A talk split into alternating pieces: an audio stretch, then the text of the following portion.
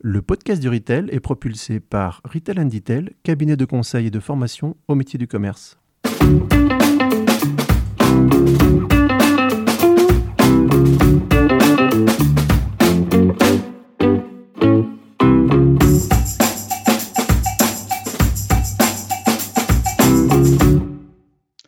Bonjour et bienvenue sur le podcast du Retail. Nous sommes un collectif d'experts passionnés du commerce et de la relation client.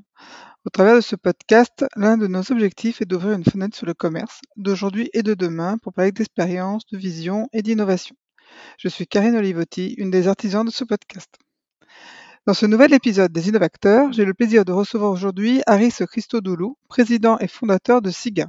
SIGA est une méthode d'évaluation basée sur le degré de transformation des aliments ainsi que sur l'ajout d'additifs.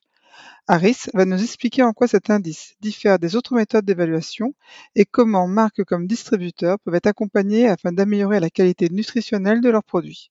Nous verrons comment certaines enseignes intègrent ce score scientifique d'évaluation dans leur stratégie de développement commercial. Alors, bonne écoute. Bonjour Harris et bienvenue sur le podcast du Retail. Donc, je suis ravie de te recevoir aujourd'hui pour ce nouvel épisode des Innovateurs. Tu es le CEO et le cofondateur de SIGA. Donc, pour ceux qui ne connaissent pas encore, SIGA, c'est un indice, un score qui informe les consommateurs sur le niveau de transformation des produits alimentaires, sachant que ça va de 1 pour les produits non transformés à 7 pour les produits euh, ultra transformés. Donc, peux-tu nous expliquer comment t'es venue l'idée de créer cet indice et pourquoi les produits ultra transformés sont déconseillés? L'idée de SIGA est née au Brésil. Euh, J'avais du mal en fait euh, à faire tout simplement mes courses dans les rayons des supermarchés brésiliens. Dans le rayon des desserts lactés, j'arrivais pas à trouver de yaourt nature. J'avais que des desserts euh, lactés édulcorés avec des listes d'ingrédients très longues qui se présentaient à moi. Et c'était le même constat dans le rayon des biscuits. J'arrivais pas à trouver de biscuits au beurre. Je ne trouvais que des biscuits guère appétissants, largement extrudés, avec euh, beaucoup de couleurs et des graisses raffinées, des sucres hydrolysés, des extraits, des arômes. Alors j'étais peu alerte au sujet de qualité alimentaire, mais en bon français que je suis, j'avais déjà entendu dire qu'il était préférable de consommer des biscuits à base de beurre plutôt que de matières grasses végétales raffinées. Je me suis dit que cette problématique devait être partagée par euh, l'ensemble des consommateurs et donc imaginer la possibilité de leur mettre à disposition un outil avec un système d'évaluation qui permettrait, eh bien, dans les rayons, de distinguer les aliments de meilleure qualité. J'ai donc commencé à m'intéresser aux différents scores qui existaient, en l'occurrence euh, les Nutri-Score et autres Traffic Light, mais en utilisant ces scores qui sont exclusivement fondés sur une analyse nutritionnelle, gras, sucre, sel, fibres, calories, indépendamment des ingrédients utilisés, eh bien je n'arrivais pas à faire ressortir ce fameux palais breton versus son équivalent avec des matières grasses végétales raffinées. En partageant cette problématique à des scientifiques, au Brésil encore, j'ai alors découvert la classification NOVA, un outil utilisé alors par les épidémiologistes et qui pour la première fois n'évaluait pas les aliments en fonction de leur qualité nutritionnelle, gras, sucre, sel, fibres, mais en fonction des procédés qui étaient appliqués aux aliments et ingrédients qui les composent. J'ai alors commencé à utiliser cet outil à mon retour en France, mais face à la difficulté et le nombre d'ingrédients qui se présentaient à moi derrière les packaging et que je ne retrouvais pas dans cette publication, j'ai alors commencer à travailler avec des scientifiques pour établir une méthodologie qui permettrait, à partir des informations légales et de manière rigoureuse, de discriminer les aliments ultra transformés de ceux qui ne le seraient pas. Donc si on essaye de, comprendre euh, ce, niveau de transformation sur, euh, sur les produits, je sais qu'il y a un exemple que tu prends euh, régulièrement qui est celui de, la pomme. Est-ce que tu peux nous, nous, raconter ça? Oui, bien sûr. Donc, L'exemple de la pomme permet d'illustrer ce que l'on appelle l'effet matrice. Euh, chaque aliment a une structure, une matrice qui fait la qualité de ces aliments. En l'occurrence, une pomme est ronde, a une certaine structure, et quand je viens déstructurer cette pomme, donc quand j'ai une perte d'effet matrice, alors je vais avoir une perte du potentiel santé associé à la consommation de cet aliment. C'est-à-dire qu'une pomme a un potentiel santé plus élevé que cette même pomme lorsqu'elle va être mise en purée, ou que cette même pomme lorsqu'elle va être mise en jus, ou que le fructose que je vais extraire de ce fruit et que je pourrais replacer dans une autre composition. L'effet matrice, c'est la base justement de toute cette idée que les procédés sont important lorsqu'on évalue la qualité des aliments et c'est ce qui sous-tend notamment la classification NOVA. La pomme brute, bien évidemment, elle va être en niveau, euh, niveau 1 des produits euh, non, non transformés. Et ensuite, euh, quand on va vers de la compote, si c'est sans sucre ajouté ou avec sucre ajouté, ça va changer la, la, note du, du, produit. Alors en l'occurrence, dans la classification Nova et chez Siga, effectivement, ça va changer la note du produit. Donc une pomme brute est non transformée, mise en jus ou mise en purée, elle va être peu transformée Lorsque c'est une compote et qu'il y a donc ajout de sucre, alors elle est qualifiée de transformée. Chez Nova, chez Siga, les aliments transformés sont caractérisés par l'ajout d'ingrédients culinaires, gras, sucre ou sel, à des préparations d'aliments pas peu transformés. Et d'ailleurs, euh, lorsqu'on étudie nutritionnellement euh, la qualité des aliments, on se rend compte qu'effectivement, il n'y a pas de consensus sur le fait que, naturellement présents, les gras et les sucres soient délétères pour la santé. En l'occurrence, les gras saturés seraient préventifs des maladies cardiovasculaires quand présents dans des maîtrises naturelles telles que celles des fromages. Les sucres, naturellement présents dans les fruits, sont par exemple, eux, préventifs du diabète. Donc ici, on vient distinguer effectivement les aliments transformés de ceux qui sont pas peu transformés, étant caractérisés par l'ajout d'ingrédients culinaires gras, sucre, sel et viennent ensuite un dernier groupe qui sont les aliments ultra transformés, dans lesquels on va retrouver des ingrédients qui n'ont pas été obtenus par des procédés mécaniques ou thermiques simples, mais des procédés plus drastiques qui conduisent à isoler une partie d'un ingrédient ou à la dénaturer, voire même à synthétiser de nouvelles molécules. Donc on comprend qu'effectivement ce score a été construit euh, de façon euh, scientifique avec, euh, avec une, une logique très différente et basée donc sur, sur Nova. Après, je sais que c'est pas c'est pas la même chose, mais aujourd'hui, d'un point de vue, si on se positionne d'un point de vue euh, consommateur, il y a le Nutri-Score, euh, il y a Yuka, il y a, euh, il y a quoi dedans de, des magasins U, il y a Init dont Intermarché parle actuellement. Donc, quelle est le, la valeur ajoutée, la particularité de, de SIGA par rapport aux autres? Qu'est-ce que SIGA va, va apporter de, de plus concrètement pour le consommateur? Alors, SIGA aujourd'hui, de tous les scores cités, est le seul score qui travaille sur l'objet de la transformation. Il est le seul score à être en mesure de distinguer les aliments ultra transformés de ceux qui ne le seraient pas. Sur les autres scores précédemment cités, aujourd'hui, il n'y a que le Nutri-Score qui bénéficie d'un appui scientifique, de justification euh, quant à euh, sa construction. C'est-à-dire qu'il existe des études épidémiologiques qui ont été menées avec ces scores et qui pourraient justifier de son utilisation. Maintenant, on a des études plus récentes qui euh, justement invalideraient en fait l'utilisation de ce score dans la mesure où on observe que si on étiquetait tout un magasin avec le Nutri-Score, plus de la moitié des aliments qui seraient présentés favorables nutritionnellement se révéleraient être en réalité ultra transformés. C'est ce qu'on appelle un effet de halo, effet de halo considérable qui risquerait, au choix des produits dans les rayons, d'induire le consommateur en erreur, tout ceci au risque, in fine, de nuire à sa santé.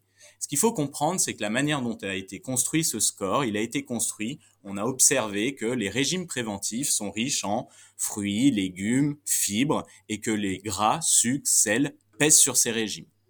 Si je reviens à ce que l'on disait précédemment, déjà, il n'y a pas de consensus scientifique sur le fait que naturellement présent, les gras et les sucres soient délétères. Ça, c'est pourtant une chose qui est prise aussi en compte dans le Nutri-Score pour éventuellement pénaliser certains ingrédients. Peut-être ceci provient notamment du fait de la difficulté d'identifier les gras, sucres ajoutés qui ne sont pas mentionnés en table nutritionnelle.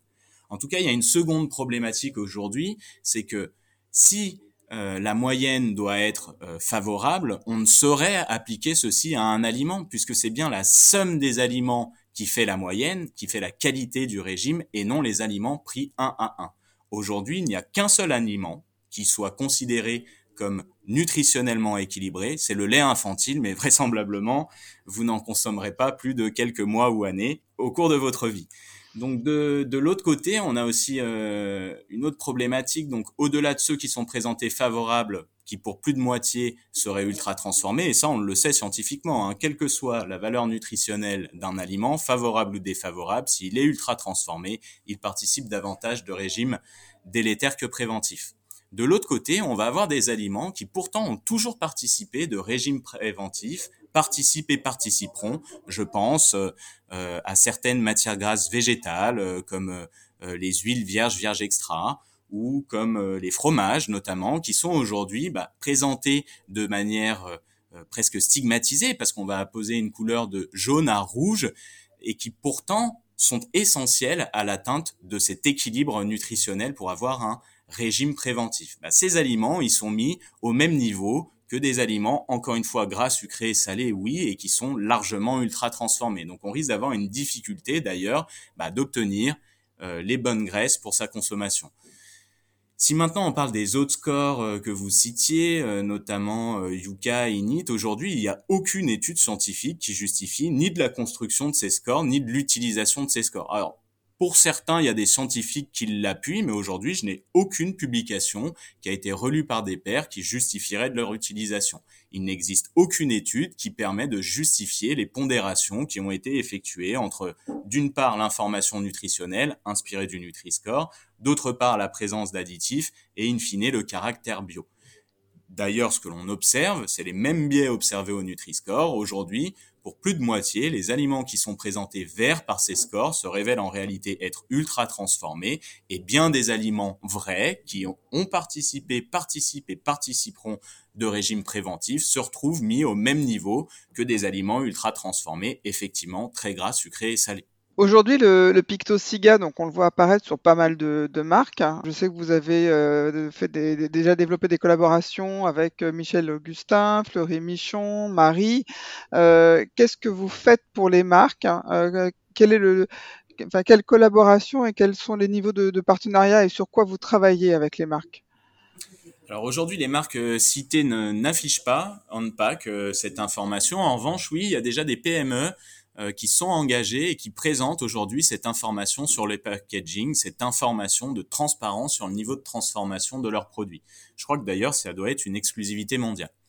Euh, si on vient au service que propose SIGA, aujourd'hui, ce que l'on se propose, c'est d'accompagner l'industrie agroalimentaire vers la construction d'une offre de meilleure qualité en venant diminuer la proportion d'aliments ultra transformés dans les assortiments ou même le caractère ultra transformé de certains aliments. Donc ce que l'on fait, c'est un des accompagnements stratégiques, euh, consulting, où on vient faire des audits aux produits, à l'assortiment, des comparaisons au marché.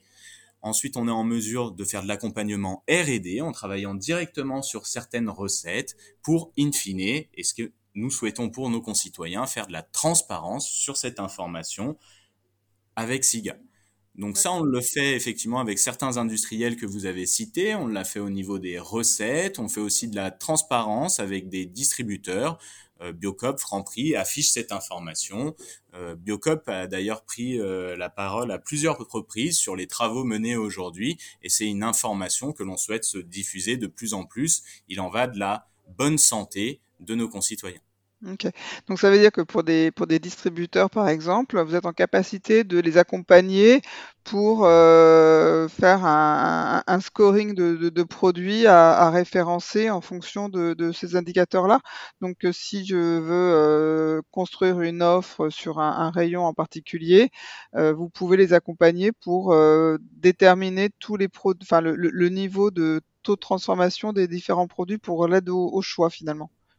Alors tout à fait, on peut travailler sur deux aspects du coup avec les retailers. On peut travailler d'une part sur la marque propre, euh, donc pour comprendre quel est son niveau de qualité sur cet axe, quel est son positionnement sur le marché et accompagner les équipes à l'amélioration de ses assortiments et des recettes.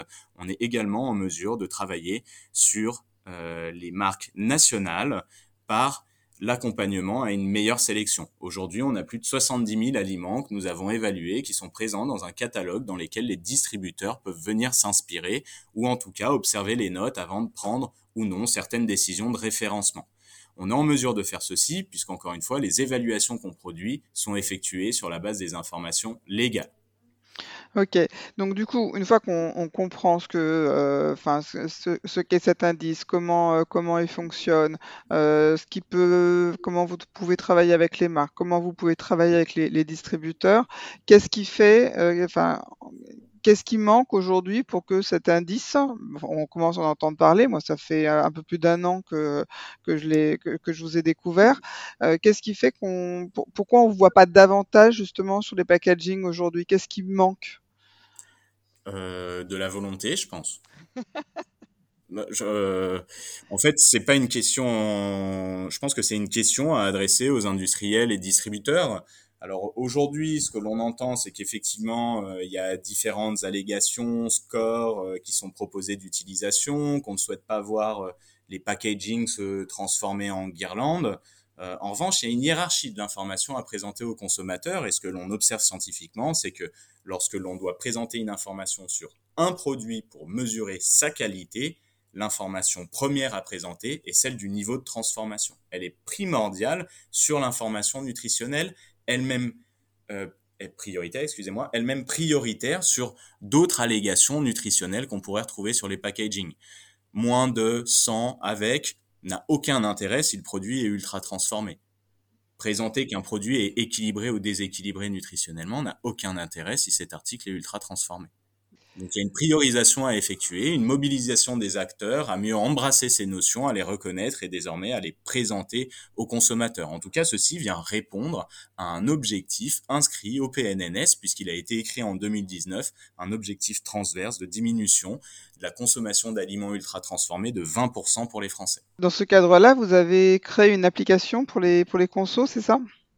Oui, tout à fait. Euh, ce que l'on souhaite, c'est sensibiliser davantage nos concitoyens à ces notions. En ce sens, nous avons lancé l'année dernière une application dans laquelle on va retrouver l'intégralité des produits que nous avons évalués, avec euh, bien sûr une fonction de scan, un hein, nouvel usage créé par euh, les applications récemment développées, et surtout, en tout cas, un catalogue dans lequel on pourra observer par univers, par catégorie de produits, les articles les plus vertueux au regard de cet indice et peut-être s'éviter de passer des heures à scanner des rayons entiers. Harris, on a l'habitude dans ce podcast de poser quelques questions à nos invités. Euh, il y en a une qui nous tient particulièrement à cœur parce qu'elle fait partie de l'ADN du podcast puisqu'on prône un commerce plus juste et pas juste du commerce. Donc, petite question subsidiaire, c'est quoi pour toi un commerce juste? Un commerce juste, euh, au premier sens du terme, je pense que ça va être sur euh, le partage de la valeur hein, qui est fait entre les différents opérateurs, donc euh, de l'agriculteur producteur, en passant par l'industriel transformateur jusqu'au distributeur vendeur. il faut effectivement, et c'est des sujets récurrents hein, dans l'industrie agroalimentaire, arriver à trouver un bon positionnement de la valeur entre ces différents acteurs pour que personne ne se retrouve floué. Au-delà de ceci, euh, moi, ce que j'entends par juste, euh, au-delà de ce caractère économique, c'est juste aussi euh, en termes de durabilité. Donc, que ce soit pour la santé ou la planète, je pense qu'un commerce juste se doit de proposer des produits de qualité, faire transparence justement sur le niveau de qualité de son offre et se doit de proposer des produits qui ne soient pas néfastes pour l'environnement ou le moins possible et donc essayer de travailler sur différents éléments, que ce soit sur les manières de produire les ingrédients qu'on va retrouver dans les aliments, les manières de les transformer ou finalement les manières de packager également ces aliments. Donc euh, la notion de, de justice ici euh, me semble répondre au-delà de l'impératif économique à un impératif de durabilité, ceci nous étant rappelé chaque semaine par les scientifiques. Il y a une urgence à travailler euh, de manière commune sur ces différents aspects avec toutes les parties prenantes afin d'apporter une offre plus juste pour la santé, pour l'environnement, pour les personnes qui les produisent, transforment et vendent. Euh, y a-t-il une entreprise euh, qui t'inspire particulièrement et dont tu pourrais nous parler? Oh, J'apprécie beaucoup euh, l'entreprise Phoenix qui a su, avec un sujet difficile, embarquer la majorité des distributeurs et aussi permettre la diminution drastique du gaspillage alimentaire avec un, la création aussi d'un business model. Euh, je trouve ça particulièrement intéressant que d'arriver à construire des entreprises qui ont des objectifs positifs en termes de durabilité et qui trouvent un business model. J'apprécie particulièrement cette activité et j'ai suivi de près euh, son développement. Euh, je trouve ça très intéressant ce qu'ont réussi à construire aujourd'hui les équipes de gens chez Phoenix et une personnalité, une personne que tu trouves particulièrement inspirante Bon, sans prêcher pour ma paroisse, Euh, je, je, je, je, je, parlerai du docteur Anthony Fardet, hmm. euh, pionnier sur les sujets euh, de la matrice alimentaire, pionnier sur le sujet des régimes préventifs et durables, à l'origine de la règle des 3 V, végétal, vrai, varié, biolocal de saison, qui permet de caractériser les régimes préventifs et durables avec lequel on collabore depuis les débuts de SIGA. Euh, pour moi, c'est une personne extraordinaire, un scientifique extraordinaire qui aujourd'hui a permis de faire euh, bouger les lignes, euh, non seulement en France, mais je pense à l'international, puisque ce que l'on observe, c'est qu'aujourd'hui, ces notions de One Health, de régime durable, s'inspirent finalement grandement des travaux écrits par Anthony, en tout cas convergent tous vers cette règle des 3 V qu'aujourd'hui il propose de poursuivre pour adopter des régimes préventifs et durables. Qui aimerais-tu voir interviewer dans ce podcast? Ah bah, J'aimerais beaucoup que puissent être euh, interviewés euh, nos partenaires qui aujourd'hui sont engagés euh, à faire de la transparence sur ces notions, donc que ce soit Biocop par les dernières campagnes de communication qui ont été partagées et qui justement propose une voie à la distribution pour communiquer cette notion aux consommateurs sans être anxiogène, en étant bienveillant et en leur permettant d'adopter de nouvelles habitudes.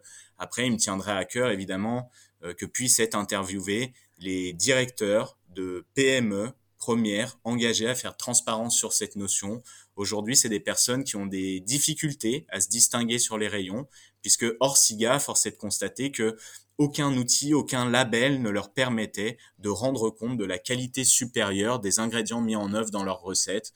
Donc je pense euh, aux directions de Maurice, euh, de l'Atelier V, de Supernature, de Nutri, euh, de Pleurette, en tout cas ces premiers industriels qui aujourd'hui, bah, quand bien même SIGA n'était pas connu ou reconnu du grand public, ont décidé d'appuyer cette démarche en faisant transparence directement sur leur packaging, des choses qui sont aujourd'hui visibles dans les rayons, une information euh, extrêmement euh, euh, judicieuse et importante de communication aux consommateurs. On n'en a pas parlé, hein, mais les, les effets délétères sur la santé des aliments ultra transformés ne cessent de s'accumuler dans les études épidémiologiques. Aujourd'hui, on a plus de 50 études hein, qui pointent des effets délétères à la consommation de ces aliments. On peut même parler de consommation parce que dans les dernières études, on a observé entre 5 et 15 d'apport calorique, euh, des risques accrus de maladies cardiovasculaires de 40 Et si je devais citer qu'une seule étude, elle a été menée euh, en 2019 et elle révélait qu'au-delà de trois portions euh, d'aliments, quatre portions, excusez-moi, d'aliments ultra transformés consommés quotidiennement, on s'exposait à un risque de mortalité accrue de 62%, ce risque augmentait de 18% pour chaque portion supplémentaire. Quand on sait que c'est deux tiers des rayons en France, 36% des apports caloriques, je pense qu'il y a un réel sujet à adresser euh, pour la santé de nos concitoyens. J'ai encore lu ce matin une étude qui a été menée au UK où c'était euh, plus de 60% des apports caloriques euh, des jeunes générations. je pense qu'il faut, il faut avancer sur ce sujet c'est important aujourd'hui. Donc, Aris, nous sommes euh, presque arrivés à la fin de notre entretien. Avant de terminer, quels sont les projets à venir dont tu peux nous parler?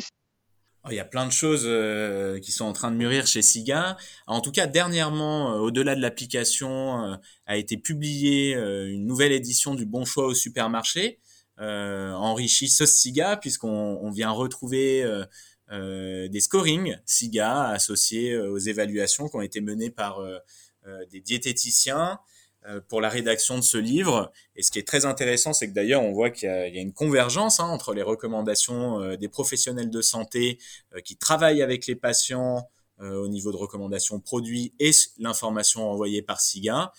Au-delà de ceci, on travaille beaucoup sur des éléments de sensibilisation justement de ces mêmes professionnels de santé, puisqu'on s'est rendu compte que finalement, très peu d'outils leur avaient été mis à disposition pour pouvoir travailler euh, ce sujet avec euh, leurs patients.